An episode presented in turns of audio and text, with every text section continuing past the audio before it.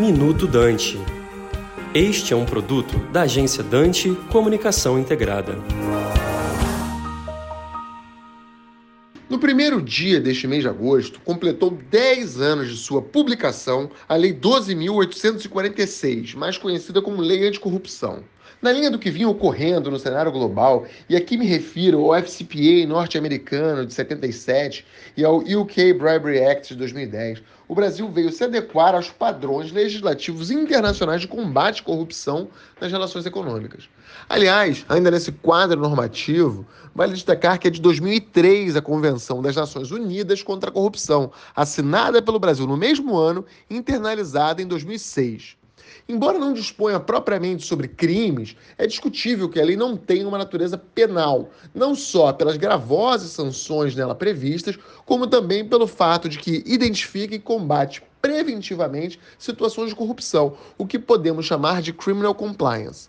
Sem dúvida, a lei anticorrupção foi fundamental para alterar a percepção social acerca da corrupção e para o fortalecimento de uma cultura de compliance. Essa cultura chegou com a lei de lavagem de dinheiro, trazendo políticas de KYC, Know Your Client, e de comunicação de atividades suspeitas, mas sem dúvida se solidificou com a lei anticorrupção.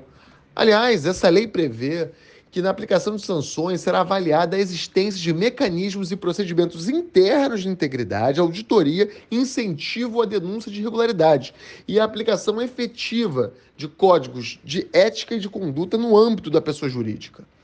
Mas a verdade é que, se por um lado se tem um fortalecimento dessa cultura de compliance, por outro, esse emaranhado normativo acaba por trazer empecilhos às pequenas e médias empresas. Isso é ruim, pois acaba gerando um direcionamento do mercado para os grupos que têm capacidade econômica para se adequar às exigências dessa lei. Em nossa visão, esse é justamente um dos aspectos que precisa ser aperfeiçoado nessa etapa de maturidade da lei anticorrupção. Assim como, é claro, a questão dos acordos de leniência, que não raro causam inúmeros problemas em sua aplicação prática, além da preservação da atividade empresarial, bem como o necessário fortalecimento dos órgãos de controle. Aqui é André Galvão, sócio, em Tortima Galvão e Maranhão Advogados, para Minuto Dante. Você acabou de ouvir Minuto Dante, um produto da agência Dante Comunicação Integrada.